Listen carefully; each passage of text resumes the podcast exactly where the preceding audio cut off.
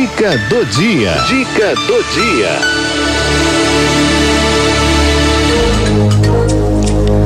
Gente do céu, eu tinha um programa de uma hora, não dava conta. Agora de duas estou atrasando também. Ó, agora em foco, né, com o quadro uh, de saúde, a gente vai trazer hoje né, um convidado especial, que é o Dr. Roberto Navarro, médico clínico geral e nutrólogo. Ele é colaborador clínico e de nutrologia do programa Você Bonita da TV Gazeta, palestrante sobre assuntos ligados à saúde e nutrologia, também qualidade de vida e colaborador em sites e revistas sobre assuntos de nutrologia, saúde e clínica médica, como eu já havia anunciado a vocês. E ele vai falar de um assunto que eu já tinha chamado a atenção e se vocês quiserem também podem fazer perguntas sobre alimentos que contribuem no controle do diabetes né? Isso diz respeito a muitos dos nossos ouvintes. Doutor Roberto Navarro, boa tarde. Boa tarde, Cidinha.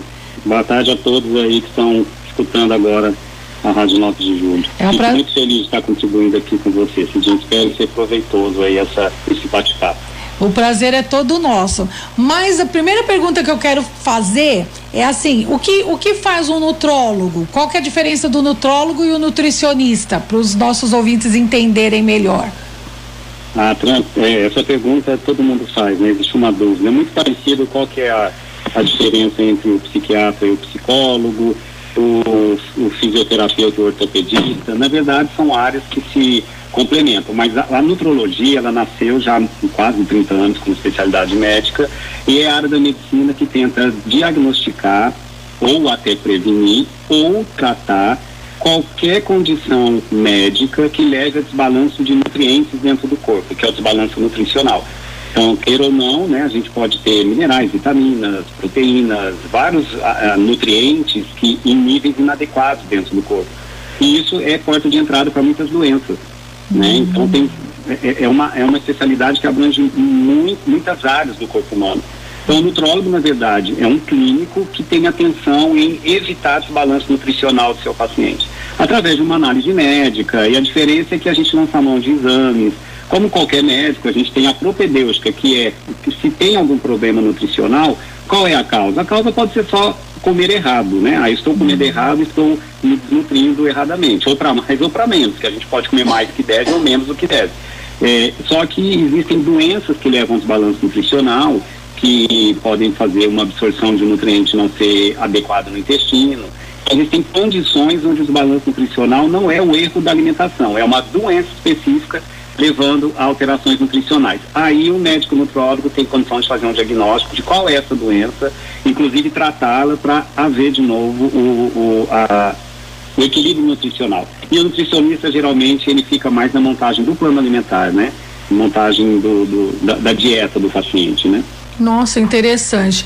E hoje em dia, né, a gente se alimenta muito mal, né, doutor Roberto? E, né? E nessa. Porque assim, é uma correria, é um vai que vem e tal, e, e come tanto lanche, isso, aquilo, outro. E, e aí a gente tem muito essa questão de obesidade, muito essa questão também do diabetes, do pré-diabético e tal.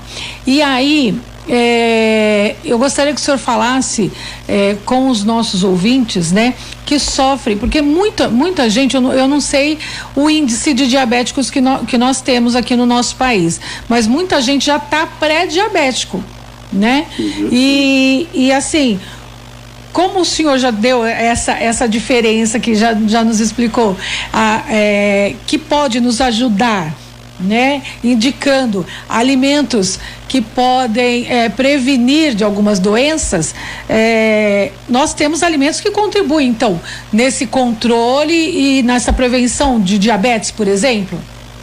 Sim, sim. Na verdade, Cidinha, a nossa alimentação é um, um dos pilares que vão diminuir o risco de doenças, né? A gente não pode dizer que o alimento é, tecnicamente cura uma doença, mas evita que ela se instale, né? Uhum. Então, queira ou não, o desbalanço nutricional, alimentar, é, é uma porta de entrada para várias doenças, inclusive o diabetes. Uhum. Então, sim, existem alimentos que podem é, contribuir para um controle melhor do diabetes, né? E linkando a questão do pré-diabetes, na verdade, é, existe uma epidemia mundial, Cidinha, que cada vez preocupa mais, a, acho que a, a classe médica, acho que do mundo inteiro.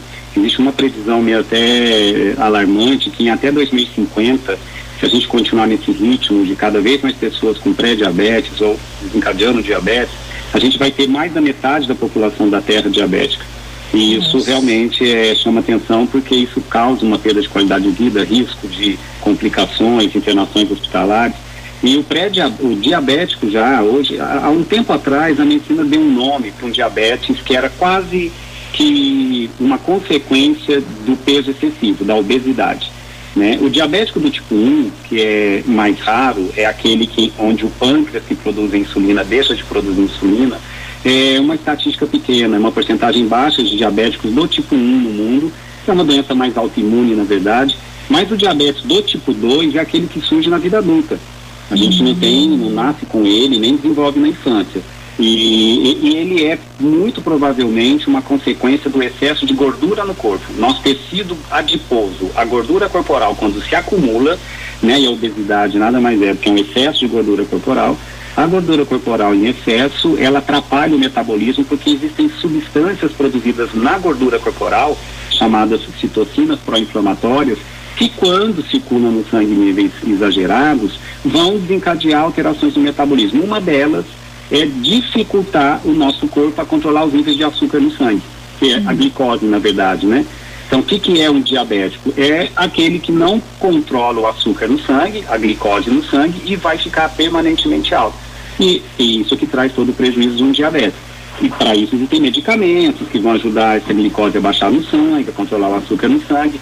Mas o diabetes do tipo 2, ele pode ser totalmente evitado, na maioria das vezes, controlando também a obesidade, Cidinha. A alimentação, óbvio, nós vamos falar sobre isso, mas é um, um, um, um, conjunto de fatores que pode te evitar chegar ao diabetes. E a gente chama de pré-diabetes é quando não está ainda com diagnóstico definitivo de diabetes. Né? O diabetes, em termos técnicos, né, quando você vai lá no teu médico e ele dosa sua glicose em jejum, é, se der abaixo de 100, a gente considera uma glicose sob controle.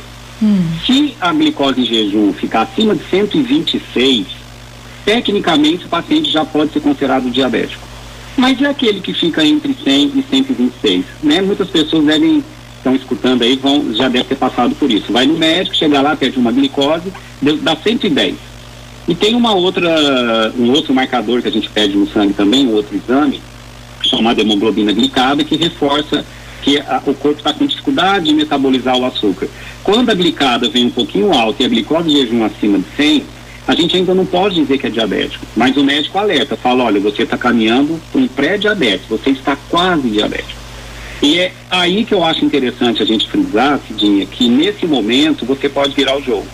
Porque o pré-diabetes não quer, não é uma condenação de que obrigatoriamente eu vou ficar diabético. Ah, então eu tá. posso realmente mudar a alimentação, posso uhum. é, controlar melhor o peso, se eu tiver né, com obesidade, com sobrepeso, e se eu fizer atividade física, se eu estou sedentário e mudo o meu estilo de vida, é, a chance dessa glicose voltar a controlar e desse pré-diabetes desaparecer é muito grande. É a, a luta que a gente tem no consultório, de mostrar, olha, você tem um quadro reversível. Então vamos abraçar a causa e vamos começar a cuidar. E entram aí alimentos? Entra, entra uma estratégia alimentar, nutricional, que pode contribuir muito, Cidinha. Quer dizer que se eu tiver pré-diabética, eu tenho como reverter. Agora, sim, sim. se eu tiver diabética, já não tenho mais. É, hoje a gente. É, tenho como controlar, um né, no caso. Isso, isso, isso, isso, exatamente. Um diabético hum. ele pode ficar perfeitamente controlado. E hum. tem casos, Cidinha, que a gente vê que o diagnóstico já é de um diabetes do tipo 2 hum. e que o paciente está obeso, está com toda a alimentação inadequada. Depois de um tempo em que ele atinge um peso saudável, passa a se alimentar melhor, né? é, tem pacientes que mesmo tendo diagnóstico de diabetes, teoricamente definitivo, não do tipo 1, tá, Cidinha? Do tipo 1 é um, é um diabetes que depende de insulina. A gente chama de insulina dependente. São pacientes que dificilmente vão reverter o quadro só com alimentação. Mas do tipo 2, que não depende de uso de insulina, que depende às vezes de uso só de remedinho por boca, que ajuda a controlar a glicose, que a gente chama de hipoglicemiante, mas é via oral, aquelas comprimidinhas Esses, às vezes, com o tempo, surpreendem, porque a gente vê a glicose diminuir, diminuir, diminuir.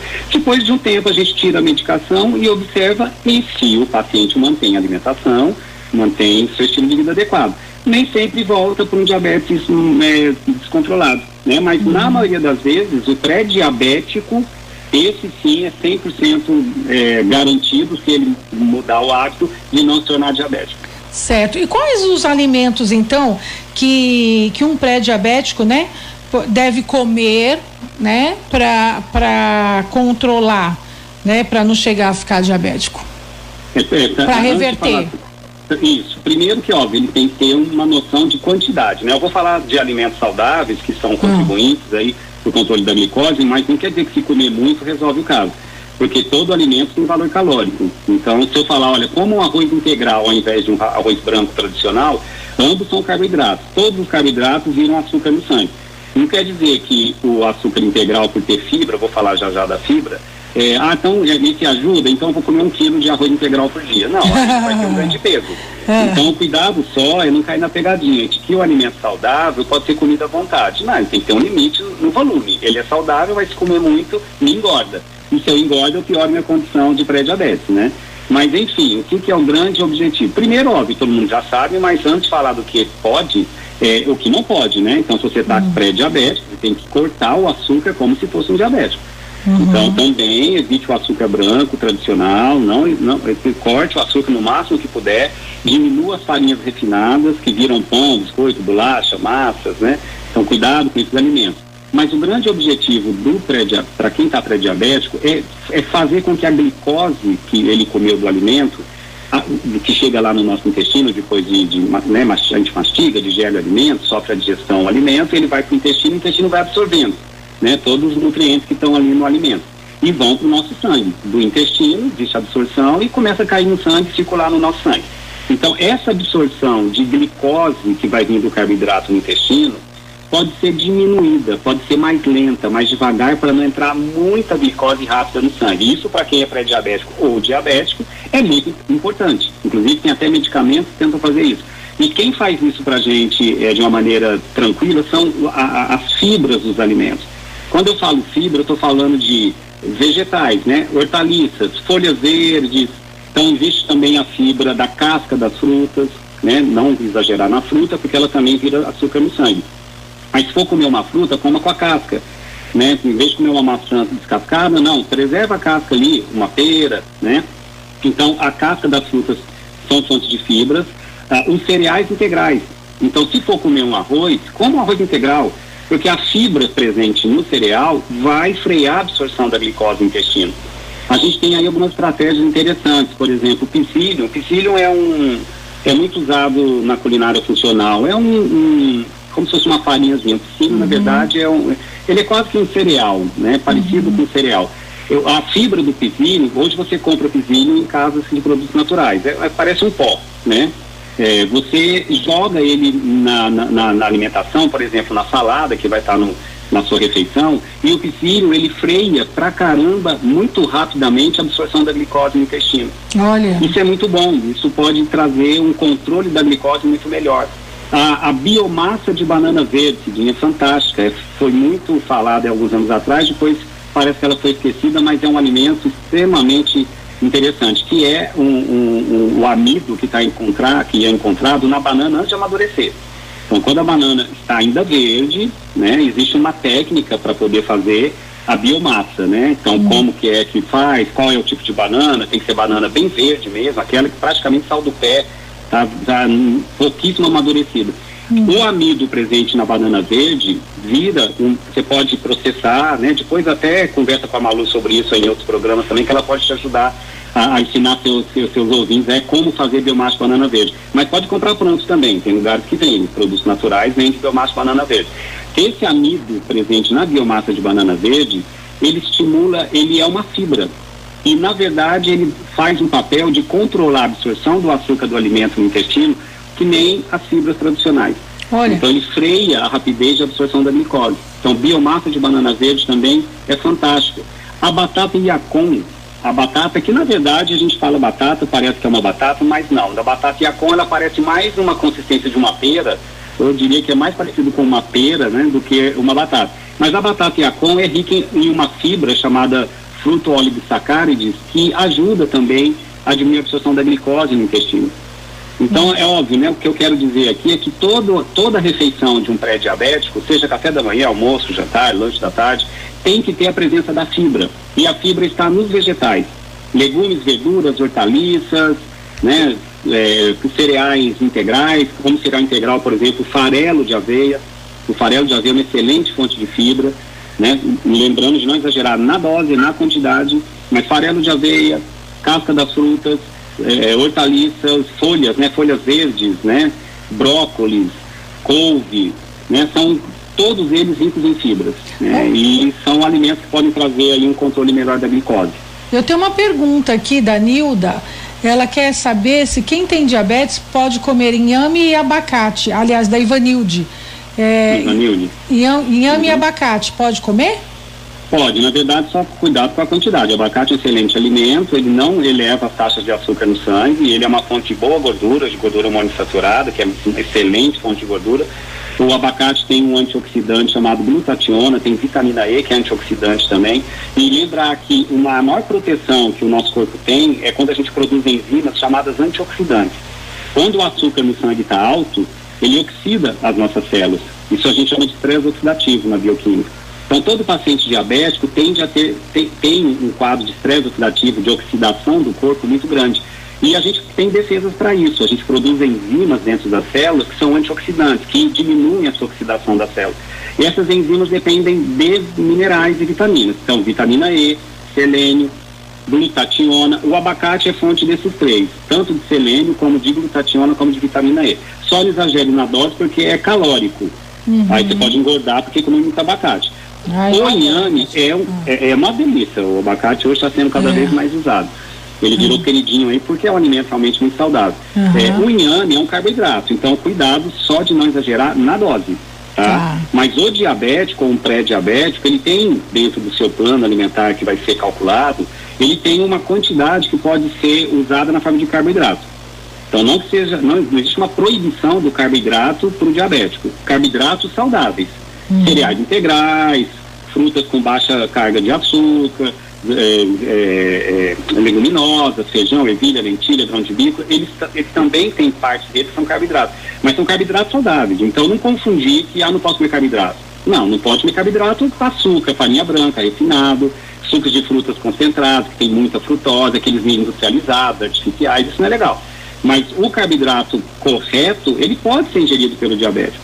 Então, esse, essa quantidade é que precisa ficar atento. O inhame não teria nenhum problema mas tem que cumprir uma meta do dia. Até X de calorias ele pode ingerir na forma de carboidrato, aí entra-se em ajuda do próprio nutricionista, que vai dizer, olha, essa quantidade de carboidrato para você, você pode. Então, o que, que você quer escolher para como carboidrato aí no seu dia? Ah, eu quero comer um inhame. Ok, você vai comer essa quantidade X que não vai comprometer seu diabetes. Então, esse é o raciocínio, não existe proibição, mas tem que saber a quantidade. Uhum. Ó, mais uma pergunta. Eu sei que o senhor tem que gravar e está numa emissora de TV, mas, mas só mais uma. A Inês da Vila Medeiros, ela pergunta qual a diferença da farinha de maracujá com farelo de maracujá? Na verdade, a, a, aquela, aquela parte interna que você abre o maracujá, tem a polpa lá, né? Todos aqueles sementinhos, e tem uma parte branca, né? Hum. Aquela parte branca ali seria considerado um, um, quase que uma casca, né? Está é, embaixo ali da casca do maracujá. Dali você pode extrair tanto a farinha quanto o farelo. O farelo, é, a gente chama de farelo quando ainda não, for, não passou por tanto refino. Refino é você pegar e, e, e refinando, raspando, raspando para virar um pozinho bem branquinho, bem clarinho. Então a farinha geralmente ela é mais refinada. Uhum. E o farelo é a mesma, é bem do mesmo local, só que é menos refinado. Então o farelo ele é sempre mais interessante que a farinha, porque uhum. ele funciona muito como fibra também. Tem mais né? fibra. Mas o que os, eu já vi alguns estudos com, com essa polpa, né, com essa farinha de maracujá, ela é interessante porque é uma fibra, e por isso que eu bati na tecla da fibra. E a fibra ajuda a controlar um pouco os níveis de açúcar no sangue. Então os dois vão, vão, vão ser benéficos, tanto a farinha, só nos agere na quantidade, tá? Principalmente da farinha, mas ambas cumprem uma função metabólica muito interessante. Pode fazer parte aí da escolha de um diabético. Doutor Roberto Navarro, eu amei a sua participação.